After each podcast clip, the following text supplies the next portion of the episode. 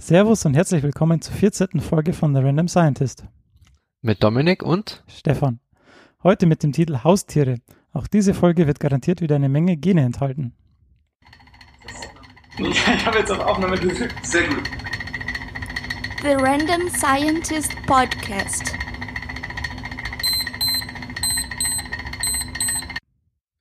In der heutigen Folge beschäftigen wir uns mit Modellorganismen, wir schießen mit Lasern auf Zellen, machen künstliche Photosynthese und stellen den Nobelpreisträger Richard Willstetter vor. Sehr schön. Dominik, wie geht's dir? Ach gut, auch wenn es wieder später geworden ist als gedacht. Ja, immerhin haben wir noch nicht Appcoholics-Niveau erreicht. Dazu müssen wir später sagen. Also ist noch vor zwölf. genau, ist noch vor zwölf. Hervorragend. Ja, und Stefan, wie geht's dir?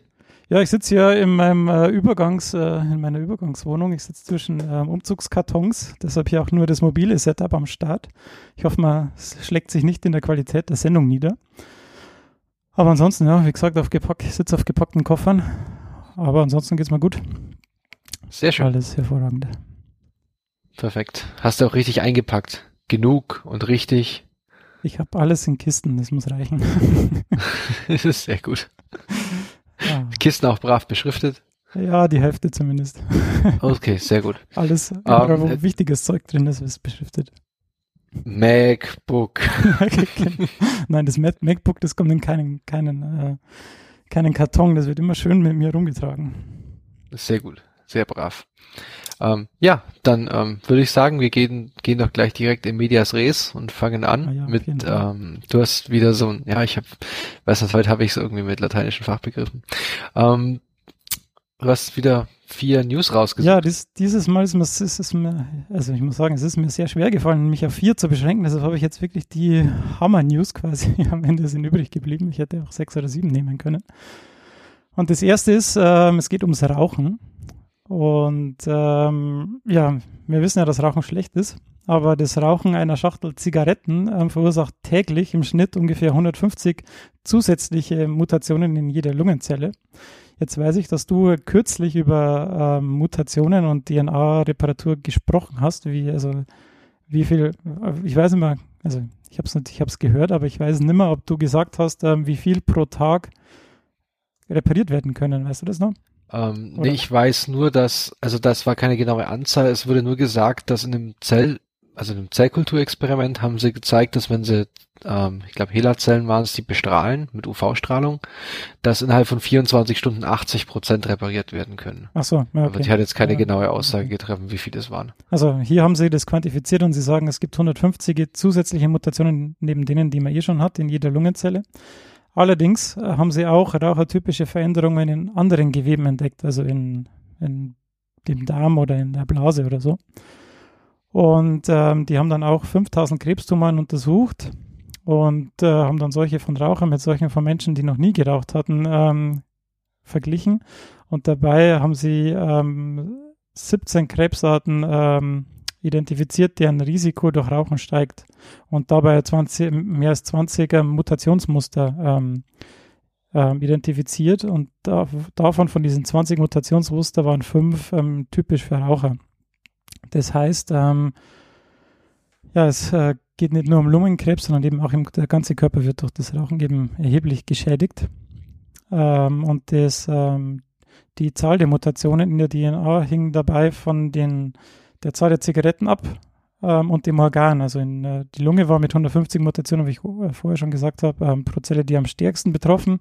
Aber zum Vergleich ist im Kehlkopf treten bei einer Schachtel Zigarette am Tag ähm, im Schnitt 97 äh, Mutationen pro Zelle auf. Na, ist ja klar, das ist ja auch gleich in der, in der Nähe und in der Rachenhöhle 39 und im Mund 23.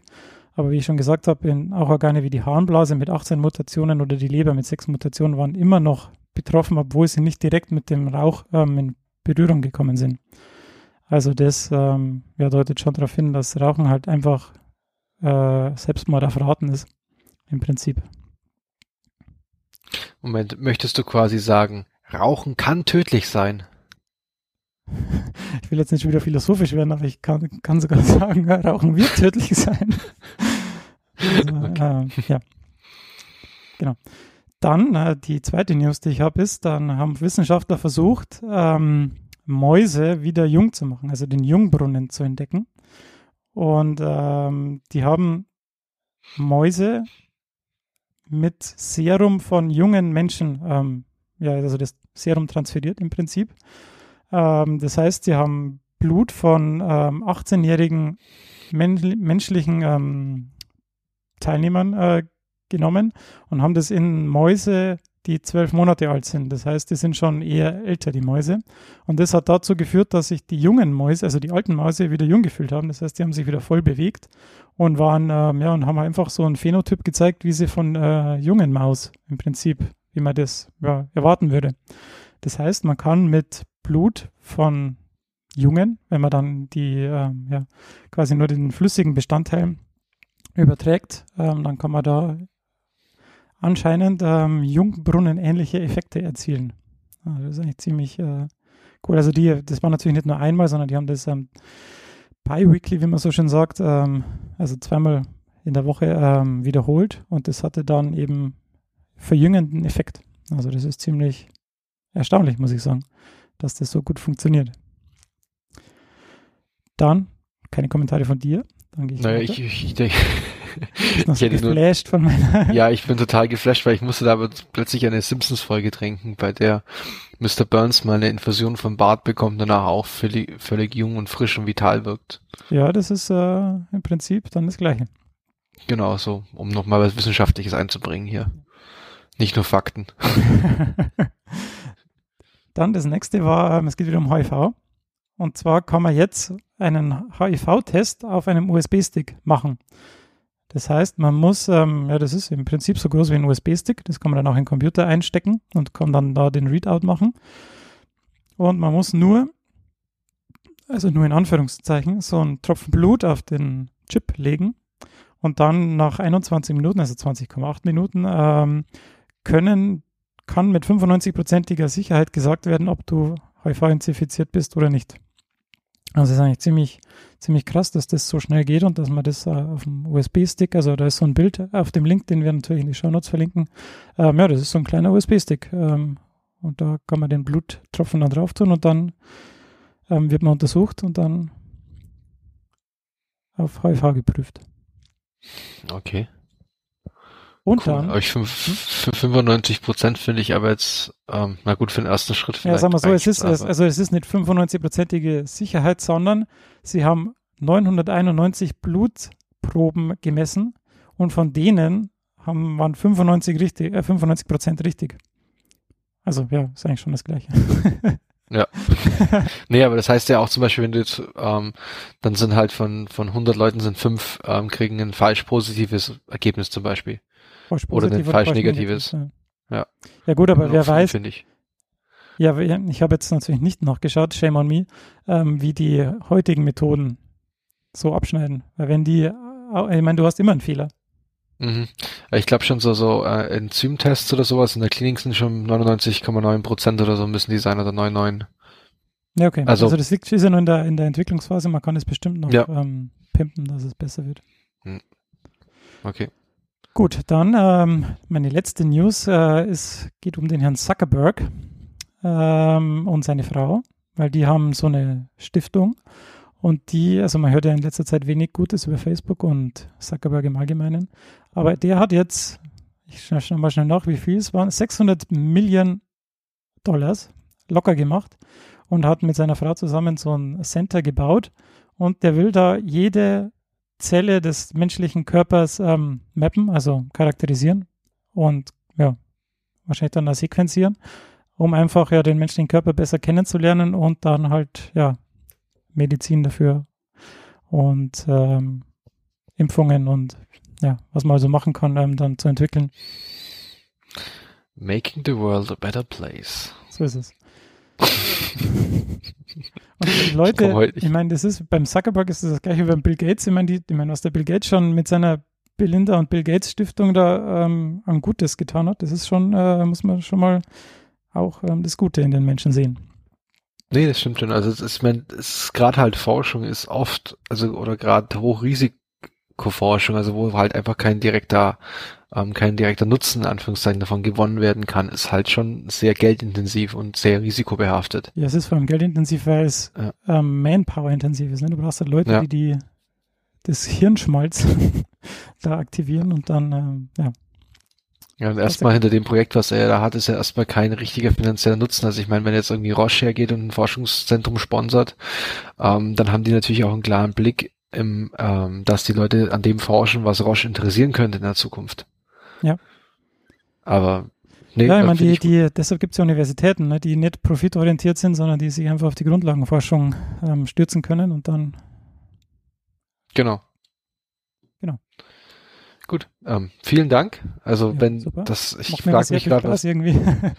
Ja, ich, ich merke es auch. Es ist immer so eine rege Diskussion dann auch, wenn du das immer rüberschickst und sagst, oh, da habe ich das gelesen, habe ich das gelesen und so, das ist schon, ähm, ja, also ich finde auch cool, was wenn man überlegt, was dabei alles auf der Strecke geblieben ist an News.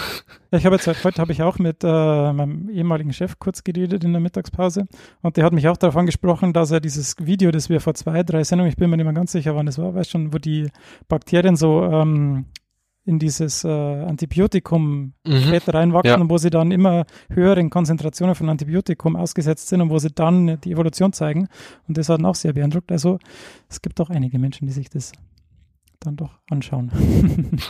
Sehr schön. Schön, schön zu hören. Gut, also nochmal vielen Dank. Und ähm, ja, weil wir gerade schon Universitäten erwähnt haben, ähm, versuche ich jetzt irgendwie mit Biegen und Brechen auf unser Hauptthema überzuleiten. Und an Universitäten wird eins, vor allem in den Biologie, biologischen Departments, wird eins ganz viel benutzt und das sind Modellorganismen. Ah, du hast den Haustierwitz auf der Straße liegen lassen. Dominik, was ist los mit dir? Ja, nee, das ist, weiß ich nicht, Haustier, der, ja, Na, okay, es geht um Modellorganismen und am Ende werden wir und da halten die, genau, die Haustiere der Biologie.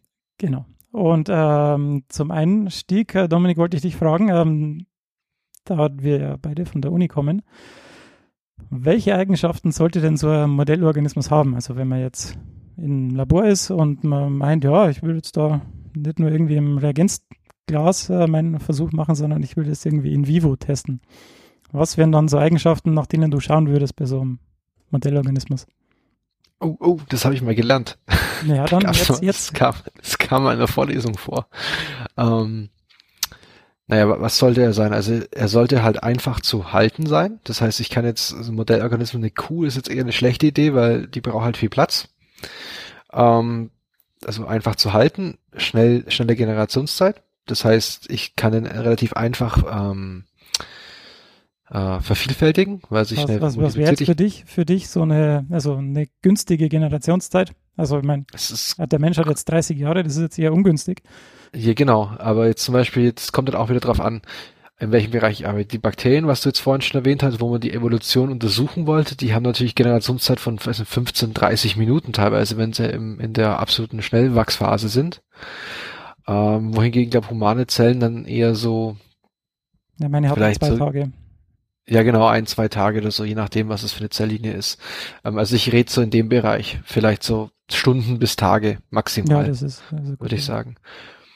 Und dann ist natürlich, Modellorganismus muss natürlich gut charakterisiert sein. Das heißt, ich muss schon viel Wissen über ihn haben. Sei es genetisch zum Beispiel, dass ich, falls ich den Organismus manipulieren möchte oder ihm irgendwie ähm, mich mit bestimmten Genen beschäftigen möchte, muss ich ja auch wissen, wo die sind und welche Sequenz die haben. Also im Prinzip ähm, willst du einen äh, voll sequenzierten Modellorganismus haben. Ide Im Idealfall, yes. Ja, das ist schon mal sehr gut. Dann fällt dir noch was ein? Äh, billig. ja, da sind wir wieder bei kurzer Generationszeit und leicht zu ziehen. Ne? genau. Ähm, genau. Und es wäre natürlich cool, wenn der entweder dem Menschen recht ähnlich ist. Also weil, ja, weil man will ja am Ja. Ende will man ja natürlich in Menschen irgendwie gehen. Oder wenn er bestimmte Features hat, die jetzt irgendwie cool sind, irgendwie, also wenn wir nachher noch sehen, es gibt ähm, Bak also, nicht Bakterien, aber Modellorganismen, die irgendwie durchsichtig sind. Das heißt, man kann halt Entwicklungsstufen recht gut dann sehen, weil sie halt einfach durchsichtig sind. Man kann dann das Mhm. ähm, fluoreszenzmäßig schön anfärben und dann sieht man das einfach. Da muss man auch nicht umbringen dafür, sondern kann man das einfach im lebenden ähm, Organismus machen. Naja, er sollte halt einfach, der sollte für das geeignet sein, was du halt untersuchen möchtest. Wie du schon sagst, wenn ich, ähm, keine Ahnung, wenn ich irgendwelche Lösungsmittelproduktion oder irgendwelche Sekundärstoffproduktion in Pflanzen untersuchen möchte, dann nehme ich halt keine Zelle, eine humane Zelle. Ja, nehme ich halt Also, das ist aber selbstverständlich eigentlich. Ja, ja. Genau, ja, dann haben wir das gut. jetzt eigentlich schon äh, ganz gut äh, charakterisiert und ich äh, habe mir da jetzt mal, also ich habe mir vorgestellt, dass ich jetzt einfach so für jede Art, also für jede Art von Modellorganismus so ein Beispiel nenne und einfach mal den Lebensbaum von unten nach oben so abschreite und einfach mal ja, ein paar aufzähle und ein paar, also ein paar Eigenschaften von dem einen oder den anderen dann noch sage und dann kommen wir da auch hoffentlich schnell durch. Also das erste und wahrscheinlich auch berühmte, naja, nicht berühmteste, naja, wer weiß. Ich fange mit Bakterien an. und zwar mit Escherichia coli, E. coli. Ähm, ich weiß noch nicht, ob ich für jedes äh, für jeden Modellorganismus einen extra Link in den Show Notes poste, einfach nur den Übersichtsartikel, je nachdem, wie lang die werden. Aber ich glaube, ich kann einfach von jedem einen, einen reinschmeißen, dann ist auch egal. Auf jeden Fall E. coli, das kommt normalerweise im Darm von Säugetieren vor. Ähm, es kann auch eine einige Zeit außerhalb des Körpers überleben, aber da ist es meistens kalt und trocken und dann ist es irgendwie nicht so cool für E. coli. Und deshalb ist es auch ein Indikator für Hygiene. Das heißt, wenn es halt feucht, warm und irgendwie ja, dreckig ist, dann äh, wachsen die E. gerne. Ähm, wie der Dominik vorher schon gesagt haben, die Bakterien, die sind leicht zu kultivieren. Man kann die in Flüssigkulturen an, anziehen oder auf Agerplatten ausstreichen, dann wachsen die, dann kann man es auch in, in den Kühlschrank legen für ein halbes Jahr, dann wieder eine neue Kultur picken und dann in, von drei Milliliter bis zwei Liter kann man die einfach über Nacht dann ziehen. Meistens vielleicht, also bei drei Liter muss man dann vielleicht eine Vorkultur machen, dass sie dann über Nacht auch anwachsen. Aber dann hat man über Nacht, weil die so eine kurze Generationszeit hat, am nächsten Tag einfach Millionen von äh, E. coli-Bakterien und hat dann genügend Material, um da ähm, ja, seine Experimente damit zu machen. Sie sind leicht zu manipulieren und auch leicht trans zu transformieren. Transformieren heißt, dass man Gene in die ähm, E. colis einbringen kann. Man kann da ringförmige DNA-Moleküle, wie wir in der Folge Klonierung schon besprochen haben, wie man die herstellt, die kann man in E. coli sehr leicht einbringen und die exprimieren dann die, das Gen, das Protein, wie auch immer. Und das hat man dann am nächsten Tag in großen Maßstäben ähm, zur Verfügung.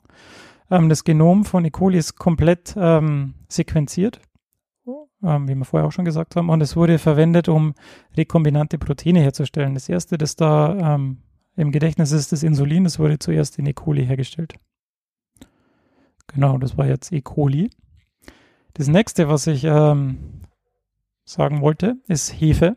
Das ist äh, der gescheiten, wie man so schön sagt, ist Saccharomyces cerevisiae, also die Bäckerhefe oder die Bierhefe. Das ist eigentlich ein Pilz. Das ist zwar ähm, ein Eukaryot, jetzt im Gegensatz zu den Bakterien schon, also dem Menschen schon näher, also am Baum des Lebens. es ist immer noch einzelzellig.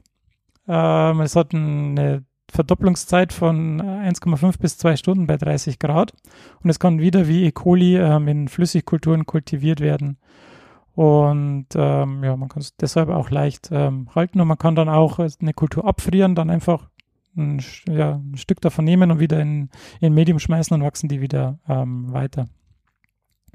Ähm, die cerevisiae wächst auch mit Meiose, das heißt, man kann auch ähm, ja, Sexualgenetik machen. Also wenn sie sich äh, fortpflanzen, kann man da Genetik betreiben. Ähm, es ist wie E. coli auch sehr leicht ähm, transformierbar und man kann deshalb neue Gene reinbringen oder andere Gene ähm, ja, ausschalten, also sogenannte Knockouts machen und dann kann man eben die äh, Wirkung von solchen Proteinen ähm, überprüfen. Ähm, als Eukaryot äh, hat die Hefe dann äh, ja, die komplexe interne Struktur auch wie, wie Pflanzen und höhere äh, Organismen. Also es ist denen zumindest näher. Und man kann ähm, die Hefe auch sehr gut für Altersforschung hernehmen, ähm, indem man Kalorienrestriktionen macht. Das heißt, man gibt ihnen einfach weniger Zucker zum Essen und dann kann man da eben auch ähm, solche Altersexperimente machen. Dann kommen wir schon zu den Pflanzen. Ähm, hier ist das äh, Top-Beispiel Arabidopsis thaliana. Das ist der Ackerschmalwand. Und äh, 1945, wurde bereits die erste Studie mit Arabidopsis äh, als Modellorganismus äh, gemacht. Für Pflanzen hat es äh, hat Arabidopsis ein sehr, also ein relativ kleines Genom. Es hat 125 Millionen Basenpaare. Und die Sequenzierung von Arabidopsis wurde im Jahr 2000 ähm, abgeschlossen. Und das Genom ähm, von Arabidopsis besteht vorwiegend aus kodierenden DNA-Sequenzen. Also es gibt nicht wie im menschlichen Genom so lange, also große Bereiche, die jetzt keine offensichtliche Funktion haben, also keine proteinkodierende Funktion. Ähm, es hat auch einen relativ kurzen Generationszyklus für Pflanzen, also von der Keimung des Samens bis zur Reife der nächsten Generation der Samen ähm, von nur circa acht Wochen. Und es lässt sich auch relativ einfach auf kleinem Raum kultivieren. Also ja, im Labor braucht man ein Gewächshaus, aber das lässt sich, lässt sich relativ einfach kultivieren, weil es auch nicht recht groß wird. Und ähm, ja, es sind bereits viele Mutanten bekannt und charakterisiert, die dann, ähm, die man bestellen kann. Also man kann sagen, ja, ich will jetzt hier weniger Blüten, mehr Blüten, irgendwie Auxin, Mutanten oder weiß der Geier was. Ähm, die kann man in Stock-Centern bestellen und dann ähm, die Langzeitaufbewahrung als Samen ist dann natürlich auch sehr einfach, weil ja, die leben meistens so lange, wenn man es trocken lagert. Und es ist dann ganz einfach zu machen. Ähm, es kann, ähm, können auch genetische Manipulationen durchgeführt werden. Ähm, Dominik, bevor du einschläfst. ich, was, Moment, was? Ich bin da, ich bin wach, was? ähm, weißt du noch, äh, welches Tool man für Pflanzentransformation benutzt? Ähm, das war so ein aggressives Bakterium. Wie hieß es? Agrobacterium tumefaciens, glaube ich. Richtig, genau. Unser, Den Namen vergesse ich nie. Ja, genau, deshalb habe ich dich jetzt mal gefragt. Das Agrobacterium tumefaciens und mit dem kann man eben hier, das kann man als Genpferde benutzen und dann ähm, kann man die, äh, die Pflanzen damit ähm, ja, mit neuen Genen versorgen. Mhm. Das Coole, Entschuldigung, wenn ich unterbreche, aber das Coole an einem Pflanzen ist, wenn du mit denen genetisch arbeitest, du bist halt relativ nah an einem hohen Organismus dran, also einen sehr komplexen Organismus. Und du kannst halt mit Pflanzen an denen rummanipulieren, was du willst. Du brauchst keine Ethikkommission hinten dran. Das ist halt sehr angenehm. Das stimmt, ja. Aber du musst halt aufpassen, wo deine Samen hinfliegen. Ja, also deine, stimmt. Also wenn es Wind, also durch Wind besteuert, und alle Pflanzenphysiologen mhm. werden mich jetzt killen wahrscheinlich, aber äh, ja, wenn es halt durch die Luftbestäubung äh, gibt, dann äh, weiß ich nicht, ob also es muss auf jeden Fall in einem Gewächshaus stattfinden und es darf keine, kein Austausch mit der Umgebung stattfinden. Oder? So stelle ich mir das vor. Ich, ähm, ich, in beiden Stefan haben so viel mit Pflanzen gemacht, aber ich habe da, was fand ich jetzt nicht, dass da irgendwelche sonderlich stark abgeschotteten Gewächshäuser haben. Ich habe, die haben auch viel mit, ähm, dann mit Mutationen gearbeitet, die eben nicht in der Keimbahn enden. Ach so, okay. Ja, und dann ist es ja egal. Ja. Also zum Beispiel irgendwelche, wenn du irgendwelche Mitochondrien oder so, äh, irgendwelche ähm, Mutationen einbringst, dann ist es ja nicht, äh, dann werden die ja nicht weitergegeben. Ja, das stimmt allerdings. Also, wie gesagt, ich, ich habe kenne bloß einmal die Story, dass irgendwas auf freiem Feld angezogen haben und dann musste es ja markieren, dass hier genetisch veränderte Pflanzen wachsen. Und dann kamen halt äh, irgendwelche Aktivisten und haben halt ähm, das Beet kaputt getreten. Ja, das kann natürlich Iron passieren. Ja, aber Ironie der Geschichte ist halt natürlich, wenn du die Pflanze im Boden trittst, dann ist er erst recht im Boden. Also. Ja, das ist natürlich wahr. Das, das heißt, den Samen erst recht unkontrolliert. Ja. Aber ich will dich gar nicht länger aufhalten. Na du, das ist äh, voll okay. Ähm, gut, das war alles zu Pflanzen, denke ich. Ja. Genau. Ähm, dann genau. gehen wir schon zu den, zu den Tieren. Und zwar zuerst mal zu den wirbellosen Tieren. Und da ähm, ist das erste Beispiel, das ich bringe, Drosophila melanogaster, die gemeine Fruchtfliege. Und die wird in der klassischen Genetik beziehungsweise in der Entwicklungsbiologie eingesetzt, denn die ist auch einfach und billig zu züchten. Ähm, die hat mit 19 bis 14 Tagen auch eine sehr kurze Generationsfolge und der Vorteil hier ist auch, dass sie bis zu 400 Nachkommen generieren kann und das heißt, äh, ja, du hast dann eigentlich ziemlich viel zu experimentieren dann. Ähm, die ähm, hat auch ähm, vier Chromosomenpaare, das heißt, es ist alles ähm, sehr gut überschaubar, das ist auch sequenziert alles. Und ähm, es gibt leicht erkennbare ähm, Mutationen, äh, wie zum Beispiel ähm, die Augenfarbe wird da oft, ähm, wird da oft ähm, genannt und auch benutzt, ähm, ja, weil das so ein genetischer Reporter ist, der dann am Ende benutzt wird. Und ich, ich weiß noch, da, also mir ist es in Erinnerung geblieben, die Drosophila, weil die viel in der Entwicklungsgenetik eingesetzt wurde. Ähm, und deswegen, falls sich jemand wundert, wenn er da irgendwie mal so komische Gennamen liest, sogar so, so richtige Basic, also Basic Gene, die in der, auch in der menschlichen Entwicklung eine Rolle spielen, die haben teilweise Namen, die nennen sich Krüppel oder Spätzle. Und die Namen kommen daher, dass die Forscher, die damit gearbeitet haben, ähm, eben Drosophila verändert haben und mutiert haben in diesen Genen. Und dann sah halt so eine Drosophila am Ende aus anscheinend wie ein Spätzle. Also die kamen auch aus Baden-Württemberg, die Forschung. Ja, das waren Schwaben, ne? Genau. ja. Gut, dann der nächste ähm, ist unser allseits beliebter Cernogaptidis elegans, also C. elegans. Das ist ein Spulwurm und der ist jetzt eigentlich relativ äh, speziell in, äh, in der Reihe der Modellorganismen. Das ist ein kleiner Fadenwurm, der ist ungefähr einen Millimeter groß oder lang. Der ist durchsichtig und es gibt 959 Zellen im weiblichen Wurm und 1053 Zellen im männlichen Wurm. Und man kennt bei diesem Wurm vom Ei bis zum ausgewachsenen Wurm, kennt man die Geschichte, was mit jeder Zelle passiert. Das heißt, ähm, ich habe es mir irgendwo aufgeschrieben, nein, doch nicht. also man weiß, wie viele Zellen sich entwickeln. Es sterben dann auch wieder welche ab, gehen in Apoptose und dann am Ende endet man eben mit 959 beziehungsweise 1053 Zellen. Und man kennt wirklich die Geschichte von jeder einzelnen Zelle. Und das ist ziemlich äh, cool eigentlich, weil man da, wie gesagt, ähm, entwicklungsbiologische Experimente machen kann. Man kann Apoptose ähm, äh, untersuchen. Ähm, außerdem ist er durchsichtig und man kann ihn auf, einfach auf eine Platte schmeißen, wo alles drin ist, was er braucht, dann wächst er da vor sich hin. Man kann ihn auch auf 96 Wellplatten ähm, oder ja, noch mehr welligen Platten ähm, kultivieren, denn man braucht nur ein bisschen einen Tropfen Medium und dann ist er da zufrieden. Und was noch viel, na, was heißt viel cooler, aber cool ist auch, dass die RNAi-Technik, die in letzter Zeit ähm, so äh, auf dem Vormarsch ist, dass die ähm, sehr leicht anwendbar ist, weil normalerweise muss man die RNAi oder die MicroRNAs dann in die Zellen transfizieren und es ist oft recht kompliziert, dass da alle ankommen und dass sie da hinkommen, wo sie hin sollen. Bei dem Wurm ist das ganz cool, den kann man einfach ins Kulturmedium geben und dann isst er die.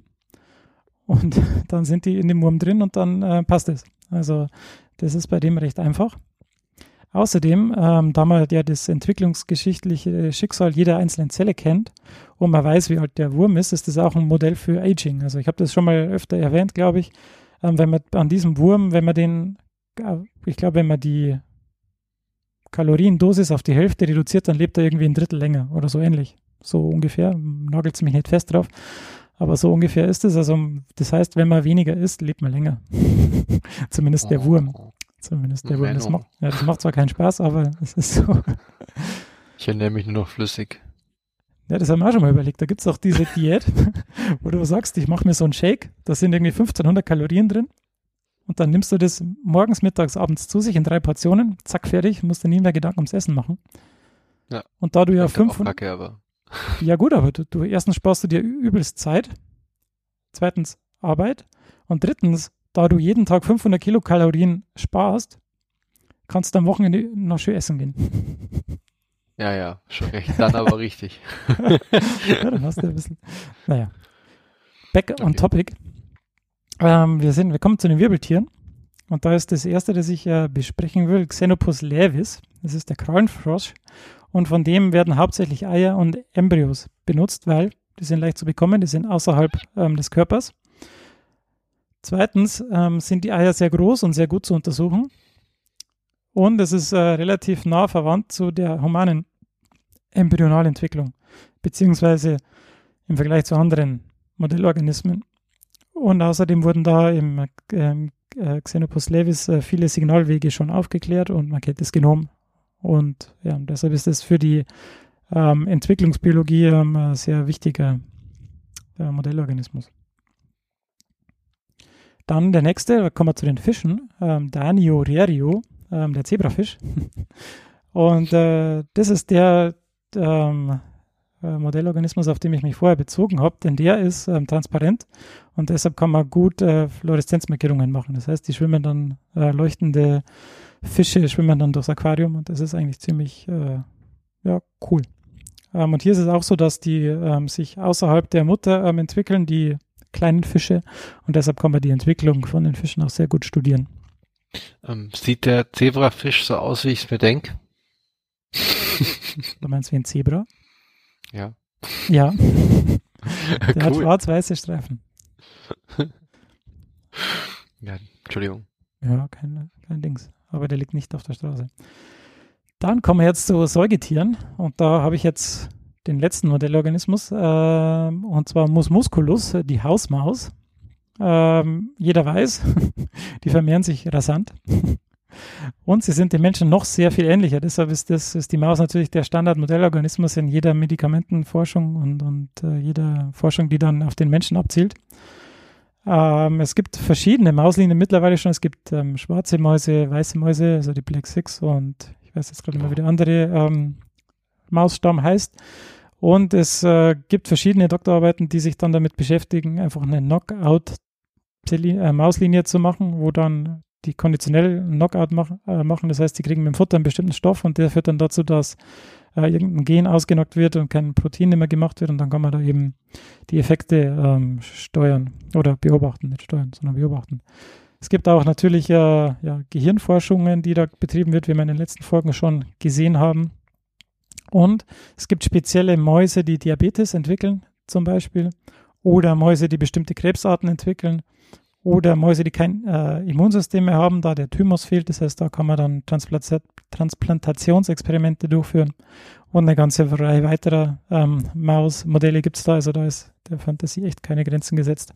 Und da kann man ganz viel ähm, untersuchen. Dann das Letzte, was ich noch sagen wollte, ist die humane Zellkultur. Denn das ist eigentlich das, ja, das Beste an allem, denn die Zellen wachsen in der Schale, man kann alles damit machen. Es ist dem Menschen am nächsten, weil es ja menschliche Zellen sind. Aber es ist halt dann doch nur ein Zelltyp und kein Organismus. Deshalb ist das halt immer ein bisschen blöd. Ähm, es gibt auch da Beschränkungen. Es gibt nämlich primäre Zellen und diese sind im Hayflick-Limit, äh, unterliegen dem Hayflick-Limit. Das heißt, die teilen sich nicht ewig. Das heißt, man kann die irgendwie so lang, also die teilen sich ungefähr 80 Mal, dann sind die Telomere zu kurz, dann geht es an die genetische Information ähm, und dann hören die sich auf zu teilen und dann gehen sie irgendwie nach zwei, drei, vier Wochen auch in Apoptose. Deshalb gibt es ähm, immortalisierte Zellen, das sind äh, Zellen, die immer weiter wachsen, das sind aber dann Tumorzellen. Das heißt, die, ja, die haben, die exprimieren die Telomerase und äh, die, das heißt, die Telomere werden nicht kürzer und die können sich dann für immer teilen und die wachsen auch schneller als primäre Zellen. Bei der humanen Zellkultur ist es so, die müssen immer gesplittet werden, denn ähm, ja, die je nachdem, welche Zelllinie man hat, teilen sich die zweimal am Tag oder einmal alle zwei Tage und da muss man die halt ja immer wieder, ähm, wenn sie zu dicht gewachsen sind, wieder aufteilen und ähm, ja, vermehren. Ähm, man muss ihnen neue Nährstoffe geben, das Medium wechseln und man muss auch immer aufpassen, dass keine Kontaminationen reinkommen, denn ist mir auch schon passiert am Anfang, wenn du da nicht gescheit aufpasst, dann wächst halt einfach irgendwann mal Bakterium oder eine Hefe oder irgendwas drin und dann kannst du die ganze Zellkultur wegschmeißen. Und das ist dann nicht das so toll. Das Medium schön gelb. Ja gut, es wird auch gelb, wenn du die zu lang wegwachsen lässt. Das ist ja ganz normal. Also, aber wenn es quietschgelb ist nach einem halben Tag, dann weißt du sicher, dass irgendwas drin wächst. Ja. Also splitten heißt im Prinzip, dass du einfach die Zellen ähm, einen Teil rausnimmst aus der Kultur und dann weniger zurücklässt, die dann wieder wachsen kann, weil du ja begrenzten Raum bloß hast. Ja, oder ich teile es von einer auf zwei Flaschen auf und dann ja. haben sie wieder mehr Platz zum Wachsen und dann habe ich auch mehr Zellen am Ende. Weil ich meine, für, für, für Experimente wie zum Beispiel äh, Chip oder Sequenzierungen oder so, da brauchst du halt irgendwie eine Million, zehn Millionen, 50 Millionen Zellen, je nachdem, was du machen willst. Und wenn du dann halt von einer kleinen Platte anfängst, auf die eine Million wachsen, dann musst du halt irgendwie zehn Platten davon am Ende haben. Und das dauert dann ja. eine Woche oder so. Also ich habe mich mit meinen primären Zellen schon ganz schön also, also geärgert. Bis die Alles so viel Arbeit. Ja, Arbeit ist ja okay, aber ich meine, wenn da, mhm. wenn du dann da Experiment machen willst und dann sind sie doch wieder nicht genug, weil, weil du wieder irgendwie die um Mühe zu wenig äh, ausgesät hast. Also da kann man sich schon sehr viel ärgern mit den Zellen, wenn sie nicht wachsen oder wenn sie wieder kontaminiert sind oder weil man oft auch nichts dafür kann irgendwie. Ja, und du willst und, halt auch nicht, so, dass sie zu dicht wachsen zum Beispiel. Ja, genau. Weil dann hast du wieder andere Effekte, die du nicht sehen willst. Und deshalb nennt man die Modellorganismen auch oft Haustiere, weil man sich so stark um die kümmern muss und man geht jeden Tag hin und peppelt sie und füttert sie und macht und tut. Und am Ende machen es dann doch, was sie wollen. ja. Du hattest ich, ich es gut. Nicht, ja, ja, nee, ich, ich hatte, ich habe in meiner Bachelorarbeit ganz viele, ganz viele Haustierchen gehabt. Ich habe, ähm, habe ich mit einem. Ähm, du hattest ja sogar ähm, äh, anaerobe, ne? Genau, ich hatte ein ganz spezielles, ich hatte anaerobe Bakterien, mit denen war das nochmal ein extra ähm, naja, extra Arbeit, weil du alles praktisch, also die, es, das war, die hießen Clostridium acetobotulicum Und ähm, damit haben wir untersucht, welche Lösungsmittel sich damit produzieren lassen. Also ob sich da zum Beispiel Ethanol oder Butanol damit herstellen lässt. Aha. Und ähm, da war ist halt das Problem, die sind halt relativ empfindlich gegen Sauerstoff. Das heißt, du musstest das Medium anders, du musstest es die Flüssigkeit das heißt, relativ vorbereiten. empfindlich. Puh, Ich glaube, die halten vielleicht so zehn Sauerstoffmoleküle pro Zelle aus. Nein. Also nicht viel. Also die sind schon ziemlich krass empfindlich, so hops und weg. Ähm, das Gute ist, man konnte sie halt auch, die haben auch Sporen gebildet, das heißt, man konnte sie darin lagern. Also wenn du sie dann länger wegfrieren wolltest, hast du praktisch die sporuliert und dann hast du die weggefroren. Aber so die am Leben halten war schon relativ äh, mühselig. Also weil das halt auch so eine spezielle Kammer war, da wo dann das Medium rein musste und also es war richtig ja wie so ein Haustier, hast sich darum gekümmert, dass die immer schön wachsen bleiben, dass alles denen gut geht, alle Medi alles im Medium drin ist und pipapo. Also ja, und auch ab, wenn, wenn dann irgendwie so ein blöder Feiertag am Montag ist, dann musst du halt auch schauen, dass sie drei Tage überleben. Ich äh, möchte da, da, da ich ziehe ein Zitat vor, aber das passt so schön an die Stelle. Das hat mein damaliger Betreuer von meiner Bachelorarbeit ähm, zum Besten gegeben. Der meinte damals, Dominik, nur weil morgen Feiertag ist, heißt das nicht, dass du nicht kommen darfst. Ja, das war schon wieder so, so positiv formuliert. ja, ja, er ist dann heim. ja, genau. Ähm, ah, okay, back also so viel zum Thema, genau, ähm, so viel zum Thema Haustiere. Also wie gesagt, es gibt quasi für jeden Anwendungsfall ein spezielles Haustier und ähm, alle haben ihre Vor- und Nachteile, beziehungsweise äh, ja, es halt, Ihre kommt wirklich immer drauf an, was man Bedürfnisse. möchte. Genau. Genau, genau. Ja, sehr schön. Ah. Dann leite ich gleich Jo. über zu deinem Thema, denn jetzt darfst du Oh ja. mit deinem Paper loslegen, nachdem ich jetzt so einen Genau. Monolog gehalten habe für eine halbe Stunde. Habe ich ja bloß noch zehn Minuten. Ähm, Ah, komm. genau. Also zur Abwechslung mache ich heute mal wieder was Seriöses. Ach komm. Ich muss ja irgendwie so meinen Ruf so in der Balance halten. Ähm, aber es wird dennoch technologielastig. Also das Paper, das ich heute vorstelle, das heißt äh, Highly Multiplexed Imaging of Tumor Tissues with Subcellular Resolution by Mass Cytometry.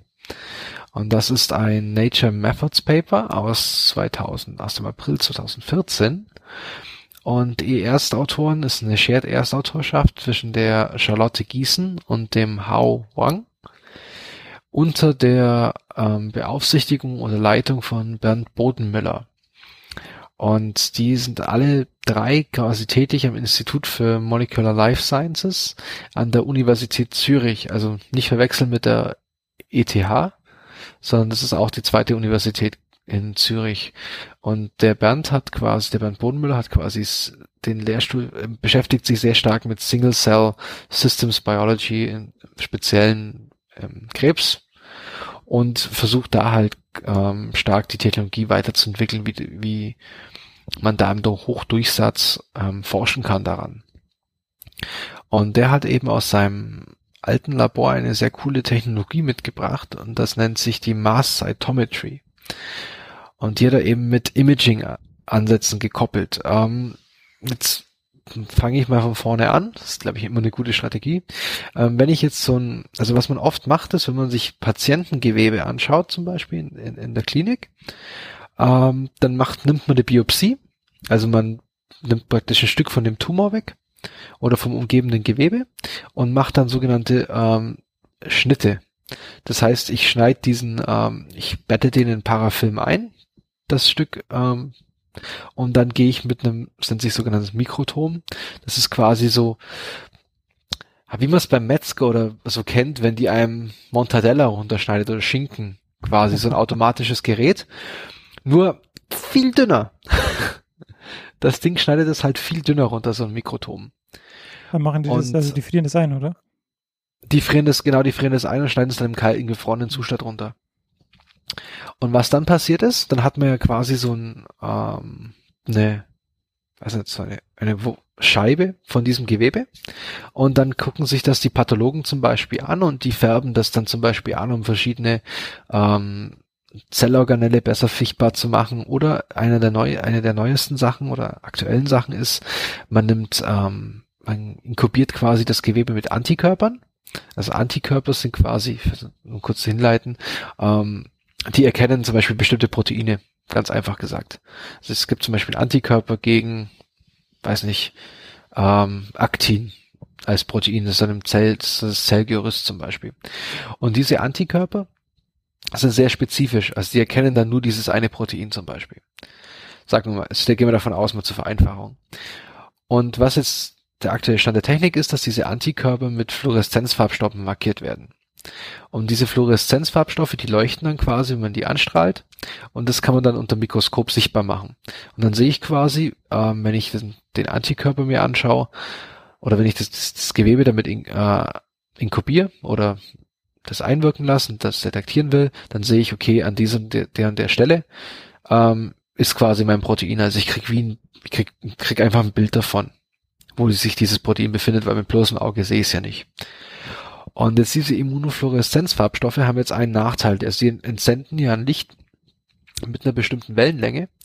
Aber diese Wellenlänge ist jetzt nicht so, dass es nur 256 Nanometer ist oder 534 Nanometer, sondern die, die haben zwar einen ähm, quasi die stärkste Emission bei einer bestimmten Wellenlänge jetzt, aber ihr Spe das, der Bereich, den sie ausstrahlen, geht quasi viel größer, also kann teilweise so irgendwie 100, 200 Nanometer abdecken.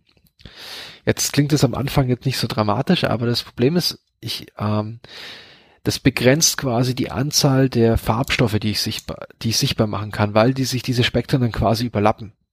Das heißt, ich habe quasi ähm, Signal vom einen, von der einen Farbe strahlt ins Signal der anderen Farbe mit rein und verfälscht dadurch quasi mein Ergebnis, weil natürlich je intensiver die Farbe ist, je intensiver das Signal, desto mehr ist von diesem Protein an der Stelle. Und wenn da jetzt noch ein anderes mit reinstrahlt, dann ähm, ist es nicht gut, dann verfälscht es mein Ergebnis.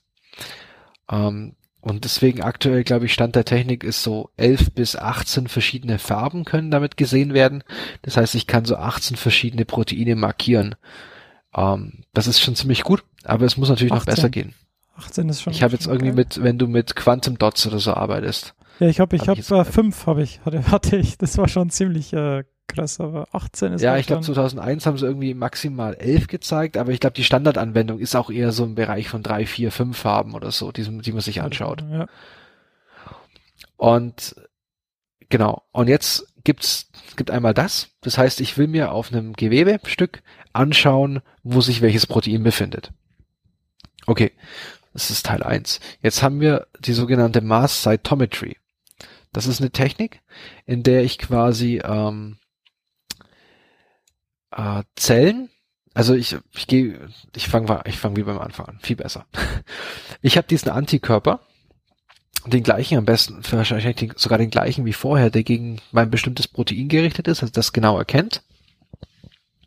Und den versetze ich jetzt nicht mit einem Fluoreszenzfarbstoff, sondern mit einem ähm, seltenen Metall, einem Isotop von einem seltenen Metall.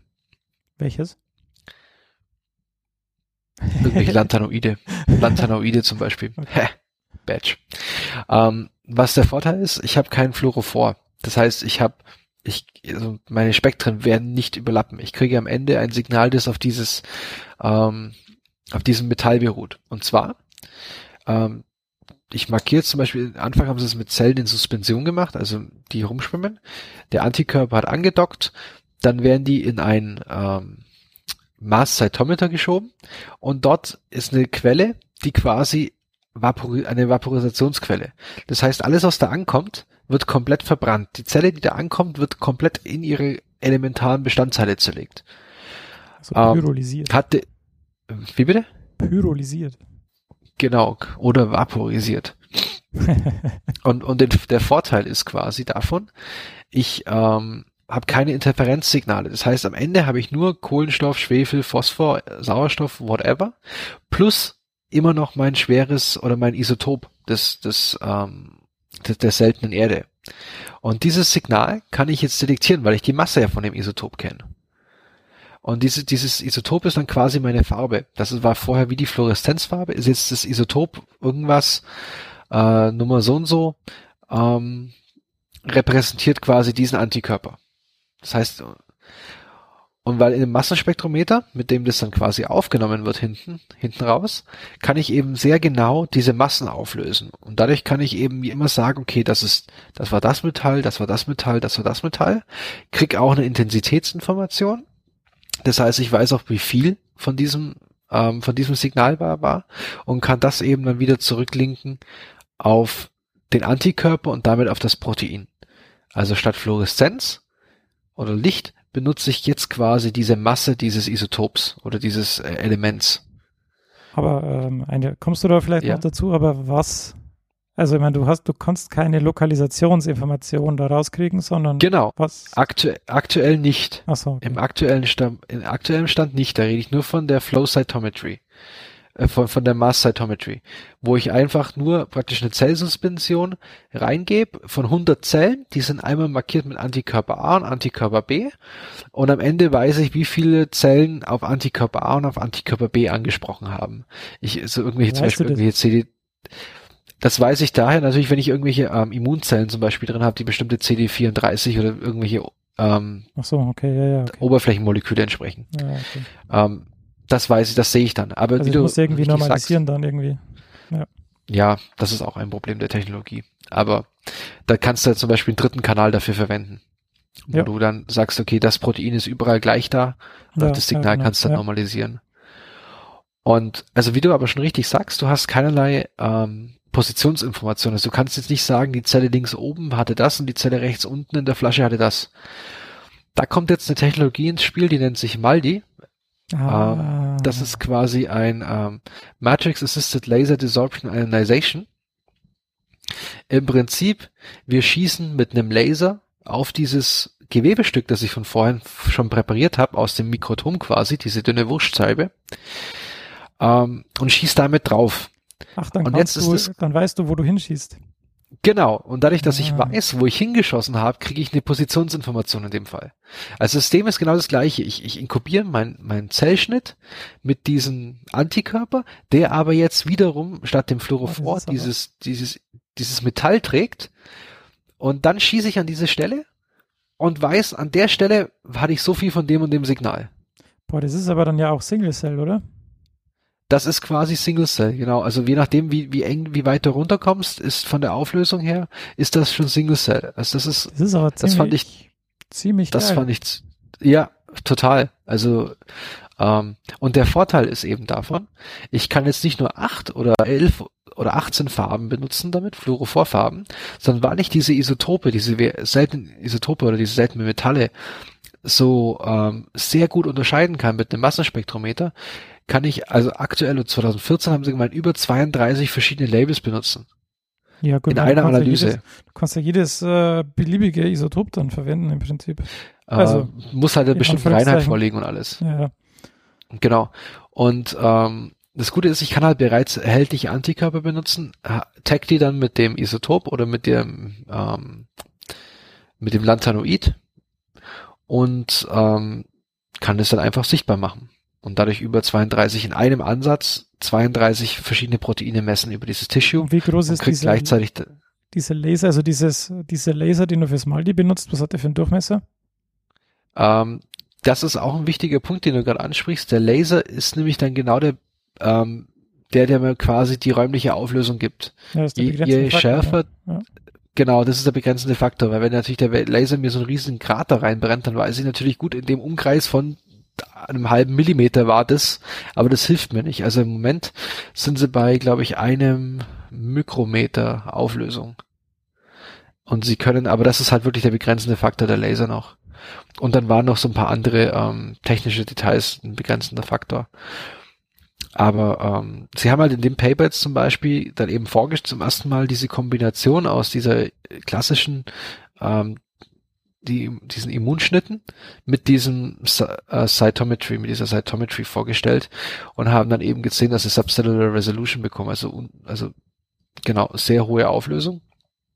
Und halt im initialen Paper haben sie jetzt erstmal gezeigt, dass so Sachen wie, ja, das Binden des Metalls ändert die Spezifität des Antikörpers nicht und das Signal, das ich dann bekomme, ähm, das ist genauso in dem gleichen Verhältnis zueinander wie das, was ich aus dem anderen Ergebnis bekomme. Also viel Validierung halt gemacht. Ja, ich meine, du kannst ja bestimmt auch den, also die Position des Isotops, also es wäre halt vernünftig, das Isotop hinten am Antikörper zu machen und nicht vorne. Also wenn du weißt, was ich Ja, ja, klar. Das wird genau am, am, an, hinten an, an dem, am, nicht an dem äh, Epitop erkennenden Teil wird es natürlich ja. getaggt. Ähm, ein Nachteil ist halt nochmal, ähm, wenn ich das Gewebe einmal hab und dann einmal mit dem Laser abgerastert habe, dann ist das passiert. Dann ja, kann ich da nicht mehr Sinn, zurück. Ja. Also der Gewebeschnitt ist dann halt einfach weg, weil das brennt, so ein Laser brennt halt dann wirklich ein Stück raus. Und wie, wie dick sind diese Gewebescheiben? Boah, da fragst du mich jetzt ja, was. Ähm, habe ich nie, muss ich, muss ich gestehen, habe ich nie selber gemacht, aber ich denke, sie sind so sehr dünn. ja. Ähm, also, also du siehst, sag mal so, wenn du so einen Gewebeschnitt wegnimmst und dann auf eine Glasplatte legst, siehst du den kaum sich über die Glasplatte erheben. Ja, gut. Also Aber ich meine, wie, oft, krass, wie viele Schnitte kannst du pro Zelle machen? Das wäre halt irgendwie eine coole Information. Ah, ja, pro Zelle, ja. Ich weiß nicht, ob du die räumliche Auflösung in der Zelle kriegst. Ach so, ja. Das ist die Frage. Ach, es war Eher da pro Gewebe. Ja, ja, ja. Ja, das sind Gewebeschnitte. Ich bin ja Zellbiologie da. Ja, das ist noch eine Stufe über dir. Ja. Ja, ich ja. denke schon irgendwie zu fancy dann. Nee, aber also ich finde die Technologie total geil. Also es ist, ähm, es ist richtig super. Die haben es auch geschafft, das zu kommerzialisieren. Also diesen, diesen Sitehoff heißt das, kannst du jetzt auch kaufen. Mhm. Ähm, Sie konnten halt jetzt in, in dem Paper zeigen, dass du das, dieses Multiplexing kannst, also dass du quasi nicht nur auf bestimmte Anzahl von 11 oder 18 Antikörpern beschränkt bist und auf einen Schlag über 32 machen kannst. Du hast das Problem der Autofluoreszenz nicht, also dein normales Gewebe hat auch eine eigene Fluoreszenz, die natürlich dein ähm, Signal beeinträchtigen kann. Du kannst eine sehr hohe Auflösung erreichen von einem Mikrometer. Sie arbeiten noch daran, dass sie da drunter kommen, was aber halt, wie gesagt, liegt am Laser. Und die, die äh, Aufbereitung des Gewebes ist quasi identisch mit den schon etablierten Protokollen. Also da muss nichts, also du musst nur einen anderen Antikörper verwenden. Äh, es gibt natürlich ein paar Nachteile von dieser Methode und zwar ist es halt eine Antigen-Antikörperreaktion. Das heißt, du bist halt bei Gedeih und Verderb darauf ausge ähm, angewiesen, wie gut ist der Antikörper, wie gut erkennt er das Zeug. Und die verbringen, ja. also ich weiß das, äh, ich habe da mit ihm persönlich drüber gesprochen, also sie sprechen, sie verbringen die meiste Zeit ihrer Experimente sind wirklich dabei, diese Antikörper zu validieren, dass sie auch wirklich das erkennen, was sie tun. Ja, das hast du immer das Problem im Western, je nachdem, welche, welche Applikation du verwendest, dass dein Antikörper interagiert oder nicht oder besser oder schlechter oder was anderes erkennt. Ja. Also, und dann gibt es noch so einen kleinen Outlook. Ähm, sie versuchen daran zu arbeiten, dass sie quasi 100 Marker in einer Stunde, das ist quasi ihr Ziel des Claimants in dem Paper, dass sie sagen, wir wollen hier 100 ähm, Marker in einer Stunde analysieren können von so einem Tissue. Und ähm, ja, dann gibt es zum Beispiel noch andere Ideen, dass du sagst, hey, ich, ich schaue mir verschiedene ähm, Stellen von meinem Protein an. Also zum Beispiel, was sie auch gezeigt haben in dem Paper, ähm, ich kann mir verschiedene Signal ähm, anschauen. Also in welchem Signalstatus oder in welchem Kommunikationsstatus sich das Protein befindet. Ist es mhm. phosphoryliert, ist es nicht phosphoryliert? So Sachen kann man sich auch zum Beispiel kombinieren und alles und dadurch auch Signalwege studieren und nicht nur auf ganzen Proteinen arbeiten. Ja, Coole das Sache. war's ähm, von meiner Seite. Ja, ich hätte kein einziges Mal das Wort Penis benutzt. Ach, Mist. Jetzt hätten wir einmal durch die ganze Sendung geschafft ohne dieses Wort und jetzt kommst oh, du äh, Entschuldigung, ja. Gut, dann. Ja, dann würde ich doch ja, Vielen Dank für das. Äh, aber Moment, du hast gesagt, gesagt, du hast mit dem drüber gesprochen. Wie, also wie kommst du genau. dazu? Also wo hast du den getroffen? Ähm, er hatte einmal am, an meinem alten Lehrstuhlvortrag gehalten. Und dann waren wir noch im Weinstephaner Braustübel. Und dann habe ich ihn auf der auf der Hupo damals noch getroffen, Aha, wo ich jetzt am Anfang äh, le letztens das war. Da hat er auch ein paar Vorträge gehalten. Ein paar, gleich, okay, ja, sehr schön. Ja, der hatte irgendwie ein Seminar und einen Workshop und noch einen Vortrag. Ja, warum ach, warum nur einen machen? Ne? Genau, könnte könnte ja auch noch zum Spaß hinfliegen. Gut, ja. dann Genau, dann würde ich einfach sagen, wir äh, machen Schluss für heute. Ach nee, du hast ja noch, ein, du hast ja noch was. Ich habe noch was, ähm, du auch. Du, du machst noch künstliche Pflanzen. Nein, ich mache noch, noch keine künstliche Pflanzen. Ähm, das Paper, das ich vorstellen will, beschäftigt sich mit äh, künstlicher Photosynthese. Und zwar ist es ah. in Science erschienen. und heißt a Synthetic Pathway for the Fixation of Carbon Dioxide in Vitro. Ähm, da kommt schon das Wort in vitro vor, also es ist nichts mit Leben, sondern alles noch im Reagenzglas. Und zwar war das im Labor von ähm, Johannes, na, J. Erb, ich weiß gar kein, na, Tobias Erb, so heißt es ja genau, Tobias J. Erb ähm, aus Marburg. Also das waren die hauptsächlichen, ähm, ja, da wurden die hauptsächlichen Experimente gemacht. Und zwar bin ich drüber gestoßen, weil es ein uh, YouTube-Video auch dazu gibt, ein vierminütiges, wo die ihre, ähm, ja, ihre Ergebnisse vorstellen. Das kann man sich anschauen, das uh, verlinke ich. Das ist ziemlich eloquent und ziemlich gut erklärt. Aber ich werde es jetzt trotzdem nochmal erklären und nicht nur das Video abspielen. und zwar, äh, wie man ja weiß, wie Studien gezeigt haben oder wie wir immer äh, messen, steigt die CO2-Konzentration in der Erdatmosphäre. Und es ist ziemlich schwierig, äh, ja, das CO2 wieder loszuwerden. Ja, wir sind jetzt bei 400 ppm. Und die Frage ist, wie kriegt man CO2 wieder aus der Atmosphäre raus? Also das eine ist, man kann es in Wasser lösen und dann Kohlensäure machen. Das passiert auch viel im Meer, deshalb werden die Meere immer saurer und deshalb sterben die Korallen. Oder es gibt die Photosynthese, die findet an Land und im Wasser statt. Also das Phytoplankton ähm, äh, fischt viel raus, ähm, ja, setzt es in Biomasse um und es senkt dann zu Boden oder ja, wird gefressen. Oder eben Photosynthese an Land von Pflanzen, von Bäumen. Ähm, ich will jetzt eine kurze Einleitung zur Photosynthese machen, aber wirklich nur sehr kurz, weil wir werden das dann bestimmt in den nächsten Folgen irgendwann mal ähm, in aller Breite diskutieren, nehme ich an. Mhm. Und zwar braucht man für die Photosynthese erstens Licht als Energieträger, dann braucht man Wasser und CO2. Ähm, in der Reaktion werden sechs Moleküle CO2 und sechs Moleküle H2O zu einem Molekül Zucker, also ähm, C6H12O6 und sechs Molekülen Sauerstoff, 6O2. Dann geht die Summenformel wieder auf und alles ist gut. Es gibt jetzt zwei ähm, Reaktionen in der ähm, Photosynthese, und zwar die lichtabhängigen Reaktionen. Da findet die Photolyse des Wassers statt. Das heißt, das Wasser wird gespaltet, gespalten in Wasserstoff von Sauerstoff mit dann den entsprechenden Elektronen natürlich. Und die, Ener die Energie wird ähm, gespeichert, die durch die Photolyse dann ähm, frei wird. Und dann gibt es die dunkle Reaktionen und da wird ähm, CO2 fixiert und Zucker aufgebaut. Und ein zentrales Enzym dieser, ähm, dieser Reaktionen ist die Rubisco. Das ist die Ribulose 1,5-Bis-Phosphat-Carboxylase bzw. Oxygenase. Und das ist das zentrale Enzym, das CO2 fixiert. Ähm, genau. Und in normalen Pflanzen, also in den Pflanzen, die es halt so gibt, ähm, macht CO2 eben Biomasse und meistens keine nutzbaren Stoffe im engeren Sinne. Genau. Ähm, was jetzt die Leute festgestellt haben, ist, dass Rubisco nicht effektiv ist und in 30 Prozent der Fälle, also in ein Drittel der Fälle, mit O2 statt CO2 reagiert. Das heißt, es ist eigentlich ein Schmarrn, weil es dann wieder zurückgeht und das eigentlich keinen kein Sinn macht und das äh, die ganze Reaktion nur ineffektiv macht. Ähm, man hat schon versucht, die Rubisco zu verbessern ähm, und den Pathway in die Coli zu verpflanzen und irgendwie alles zu ingenieren, aber irgendwie hatte das alles ähm, keinen wenig ähm, Effekt. Der Ansatz hier ist jetzt, ähm, dass ähm, ja, ein Bottom-up-Ansatz. das heißt, wir schauen uns an, was sind da für Bestandteile drin. Wir bauen das einfach von unten nochmal ganz normal auf. Das heißt, ähm, das Ziel war ein synthetischer CO2-Fixierungszyklus, ähm, den aus den Einzelbestandteilen zusammenzusetzen.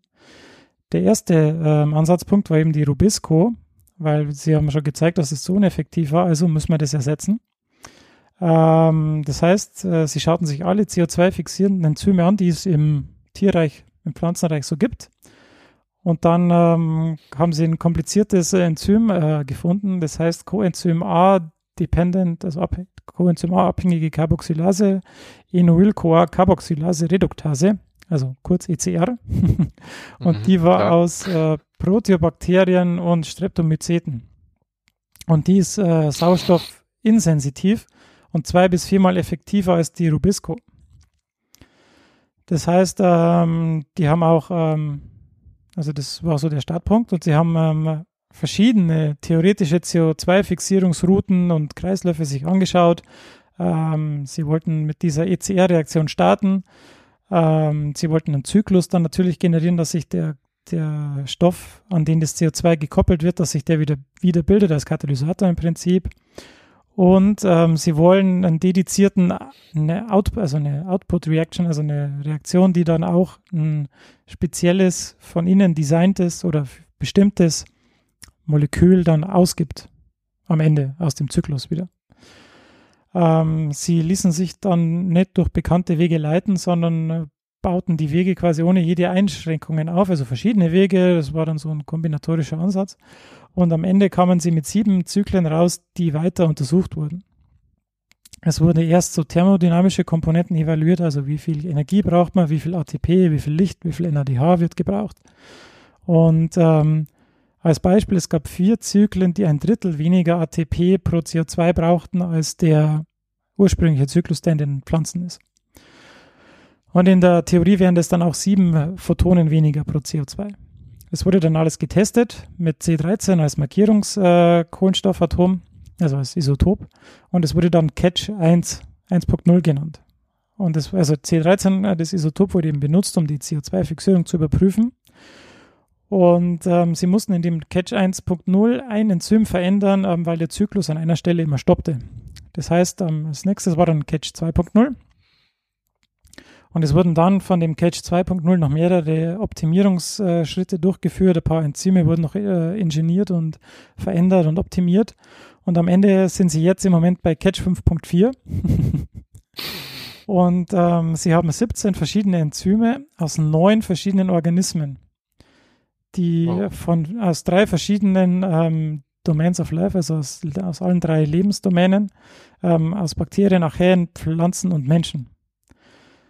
Jetzt ist es halt so, dass sie bisher nur die Enzyme in das Reagenzglas geschmissen haben. Das heißt, die haben gesagt, ja, wir brauchen das Enzym, wir brauchen das Enzym, wir brauchen das Enzym, wir leiten CO2 ein und schauen, ob es funktioniert. Das haben sie jetzt mit dem 5.4 schön hingekriegt und das funktioniert auch alles super und es ist alles hocheffektiv und alles top. Jetzt funktioniert das aber halt nur im Reagenzglas. Und der nächste Schritt ist dann, den Zyklus halt wirklich in ein Lebewesen einzubringen. Das heißt, man braucht die Gene von diesen ganzen äh, Proteine, muss die dann transfizieren in äh, E. coli wahrscheinlich. Und dann müssen sie halt jetzt das wirklich in ein Lebewesen einbringen. Und das Coole daran ist, ähm, dass es eine natürliche effektive CO2-Fixierung ist, aber auch, das zeigt, dass eben äh, Proteine universell einsetzbar ist. Das heißt, egal aus welchem Organismus das, Organismus das kommt, das funktioniert auch in jedem anderen. Also die Proteine funktionieren auch zusammen und es wird auch wahrscheinlich dann im E. coli funktionieren, wenn man die alle zusammen in E. coli exprimiert. Und es ist eben synthetische Biologie, das heißt, es ist alles da, was man so braucht und alles, was man halt, ja, was, was man so braucht und was an coolen Sachen gibt. Man muss es halt eben nur entdecken. Äh, bisher war es halt nicht möglich, irgendwie CO2 zu fixieren, aber hier ist einmal ein Weg gezeigt, der sich dieses natürlichen Zyklus bedient und den halt optimiert, wieder neue Bestandteile hinzufügt und am Ende ist was Neues geschaffen, was dann auch funktioniert, was vielleicht sogar noch besser funktioniert, wie das, was es vorher gegeben hat. Ja, und da, ja, das haben wir schon mal in irgendeiner Folge gehabt, wo dieses minimale, dieser minimale Organismus ähm, mhm, ja. ähm, produziert wurde. Und da wäre der jetzt natürlich wieder optimal, weil da könnte man jetzt diese 17 Enzyme genau. exprimieren und dann könnte man die da reinschmeißen und dann könnte man schauen, hey, funktioniert das immer noch?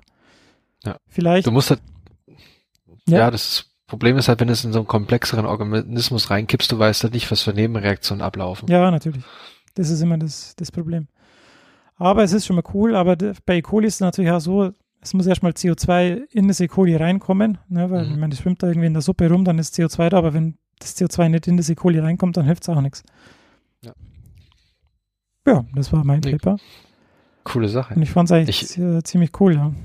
Ja, ich finde halt vor allem diesen Aspekt, diese synthetische Biologie so cool, weil du, du nimmst halt einfach, also das Problem ist ja eigentlich, was kann man so darauf runterbrechen, jeder arbeitet so vor sich hin, aber wenn man mal selber, wenn man sich das mal alles diese, also die ganzen Daten vereinen könnte, wenn man sich jetzt überlegt, ich habe jetzt 17 Enzyme aus neun verschiedenen Organismen. Ich meine, ich glaube, das war halt einer der, der mit, mittlerweile der kritischen Schritte von ihnen, erstmal diese ganzen Enzyme zu finden. Ja, ich meine, wenn du da irgendwie drei, vier Doktoranden in einem Team hast und die machen da, die suchen da, das ist natürlich ein bioinformatischer Ansatz, erstmal zu gucken, welche Enzyme machen, welche Reaktionen, welche kann ich da nehmen. Mhm. Und ja, dann musst du es halt zusammenbringen. Und der eine macht Ja, halt vielleicht eher, konzentriert sich auf irgend, also auf die untere Hälfte der Reaktionen, der andere auf die obere Hälfte. Dann kannst du es schon hinkriegen. Ja, aber du musst ja, du musst ja auch schaffen, dieses, diese Proteine dann zu isolieren. Also du musst es ja auch dann künstlich exprimieren und dann wieder Ja, ja. funktionsfähig bekommen Ja, und bla bla blub. Also das ist schon ziemlich cool, finde ich. Das ist schon Aber du bedienst dich quasi aus dem Baukasten der Natur. ah, Ah, ja, genau. sehr schön. so ist es. Ähm, ja, sehr cool, sehr, sehr cool. Ich bin immer noch ein bisschen geflasht davon. Ja, es ist, Dieses- also, es ist ja, also stell dir vor, du kannst dann irgendwie sagen, ja, ich hätte dann gerne, also wenn es dann tatsächlich so ist, ich weiß nicht, welches Molekül jetzt am Ende rauskommt, aber wenn dann wieder irgendwie Ethanol rauskommt oder irgendwie irgendwas anderes, wer weiß, irgendwie Acetylcoa, na, vielleicht nicht, aber irgendwas Cooles, was man dann halt wieder verwenden kann für was anderes. Ja. Also, Und vor allem, du gehst ja wirklich so den Ansatz, das brauche ich und so komme ich dahin. Also Ja. es ist so, nee, finde ich sehr cool. Ähm, wir bleiben jetzt auch bei den Pflanzen, so ein bisschen. Also das Thema, mein Nobelpreisträger passt heute hervorragend zu deinem Paper. Yeah. Der Es geht um den, ähm, ja, der Bogen, der große Bogen. Es geht um ähm, Richard Wilsch, ähm, Willstetter.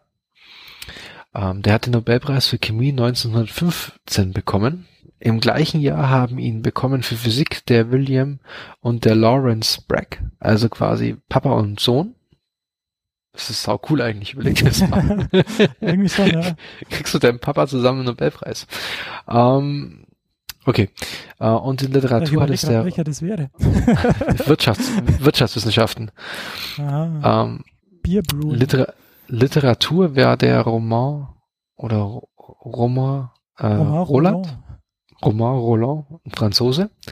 Ähm, Medizin und Friedensnobelpreis wurden nicht vergeben, weil ich ich ich habe jetzt das nicht genau nachrecherchiert, aber ich vermute einfach wegen dem Ersten Weltkrieg, Ja, Frieden weil war ja ein mitten im Ersten. Bisschen blöd, ne?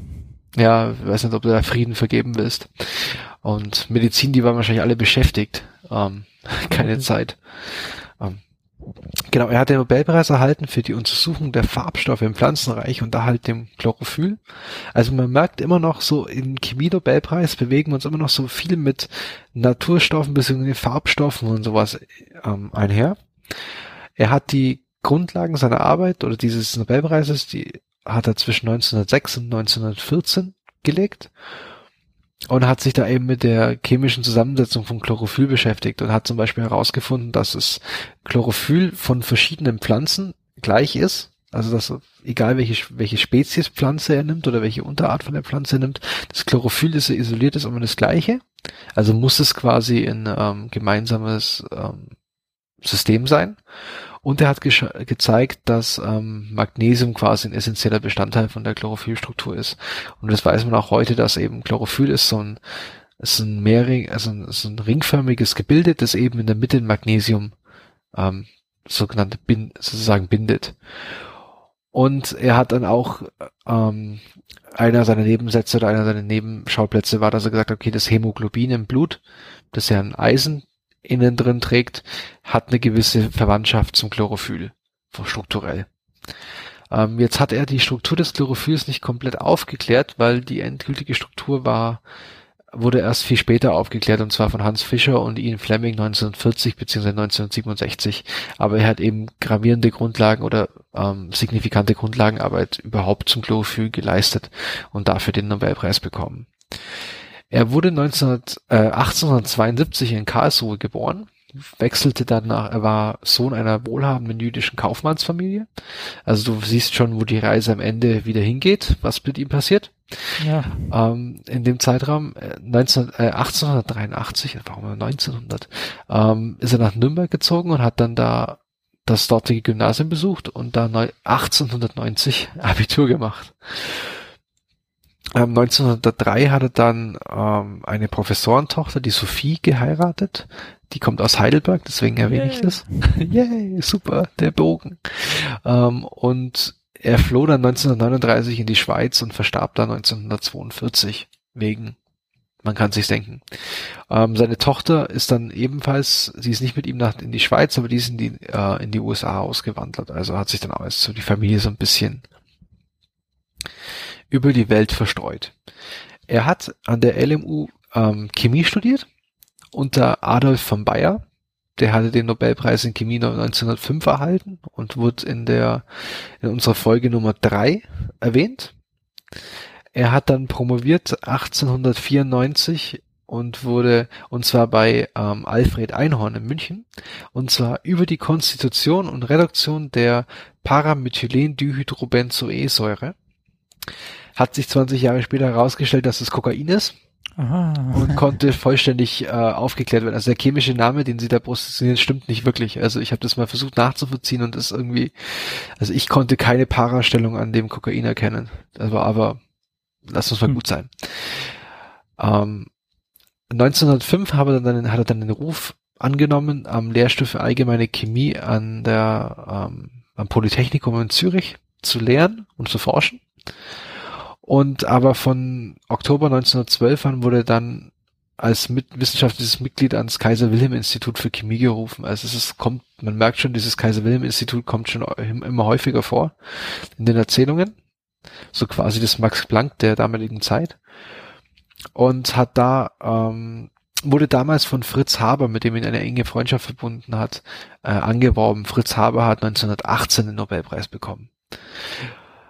Ähm, das heißt quasi für Steve und für dich und mich, wenn du den Nobelpreis bekommst, muss ich den auch kriegen eigentlich und andersrum. Weißt du? Oder wir kriegen dann beide einfach nicht.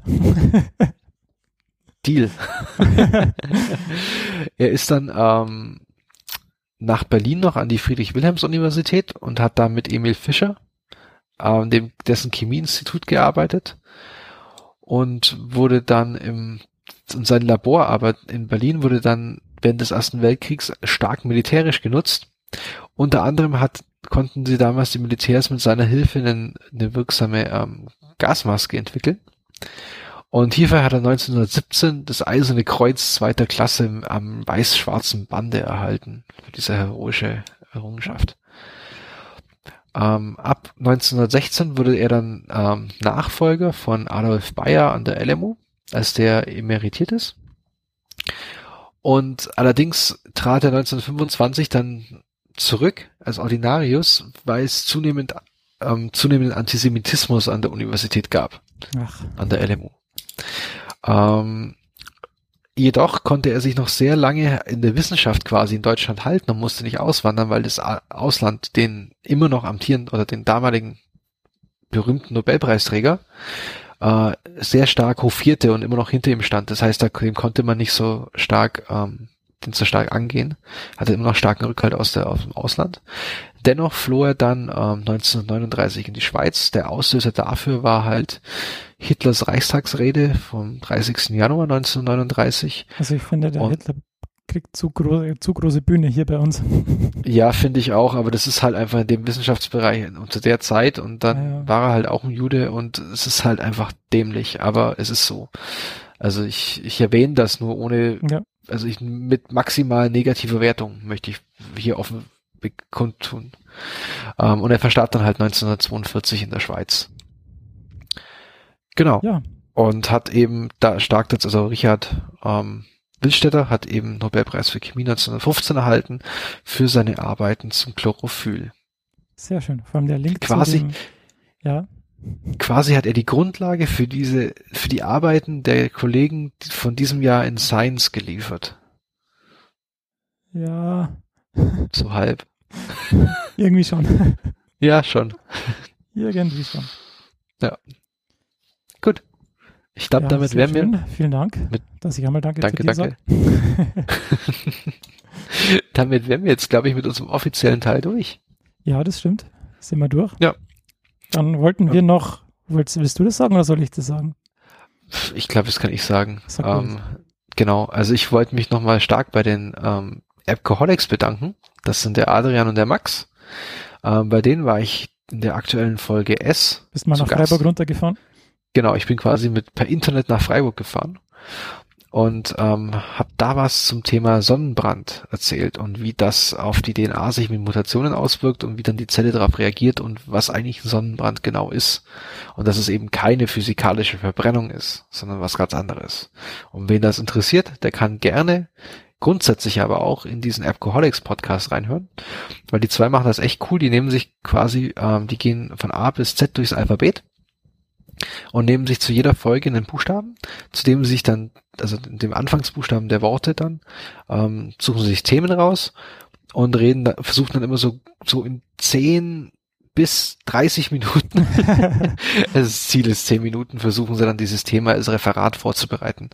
Und da ging es eben neben, ähm, neben dem Sonnenbrand in der aktuellen Folge zum, ging es um den Schützenfisch und Syrien. Es war so ziemlich, gibt ein sehr großes Potpourri an oh, bunten ja. Themen und sehr cool eigentlich. Also hat sehr viel Spaß gemacht. Ja, ich habe es mir schon angehört, ist sehr zu empfehlen. ja, und auch jetzt also herzliche Grüße hier von meiner Seite. Gut, dann haben wir es geschafft für heute, glaube ich. Ja. Dann bleibt mir noch zu sagen, wenn euch gefällt, was ihr hört, dann empfehlt uns weiter, folgt uns auf Twitter oder liked uns auf Facebook. Da gibt es dann auch demnächst hoffentlich mal was Lustiges zu sehen. Uh, verrat nicht zu viel. Ich verrate nicht zu viel. Ich bin immer so aufgeregt. ja. Und wir freuen uns natürlich auf Kommentare oder Feedback äh, auf therandomscientist.de oder Rezensionen auf iTunes, denn diese erhöhen unsere Sichtbarkeit auf iTunes und das ist natürlich immer cool, wenn, wieder, wenn wir neue Hörer gewinnen. Und in dem Sinne gebe ich ab an Dominik für das Zitat. Genau. Und da zitiere ich einen, einen Professor von mir, der hat eben in einer Vorlesung von uns gesagt, dass er E. ganz, ich finde E. so toll, weil ich E. ganz leicht davon überzeugen kann, also in Klammern mit DNA und Transformation und so, ähm, dass es das synthetisiert, was ich möchte.